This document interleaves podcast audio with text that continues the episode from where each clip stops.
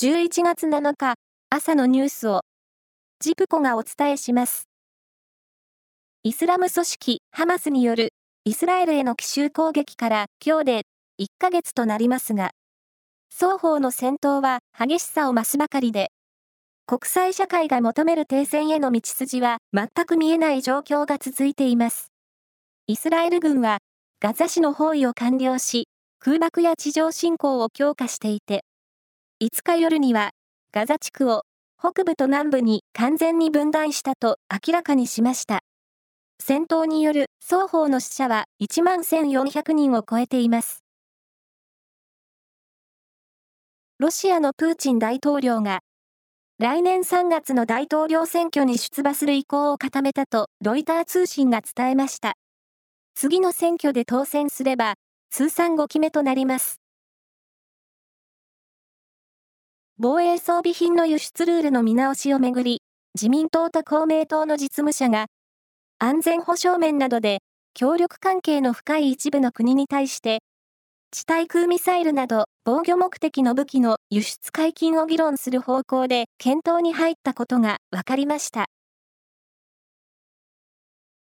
来年の春闘の経営側の指針となる経団連の経営労働政策特別委員会報告の原案が判明し、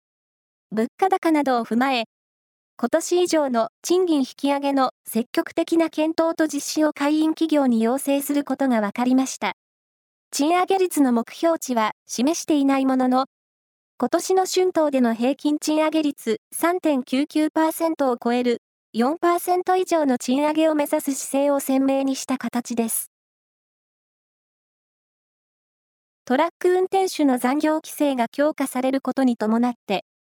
人手不足が懸念される、いわゆる2024年問題に対応するため、米専用の貨物列車の定期運行が始まり、大阪市の貨物ターミナル駅に、昨日、初めての列車が到着しました。この列車は全農号という名称で、おととい、青森県八戸市を出発し、昨日午後、およそ500トンの米を積んで、大阪市の百済貨物ターミナル駅に到着しました。梨の重さを競うジャンボ梨コンテストが愛知県豊田市で開かれ、今年は重さが 2954g の梨が優勝しました。優勝したのは梅村和也さんの梨で、周囲が58.5センチもあり、50万円で競り落とされたということです。以上です。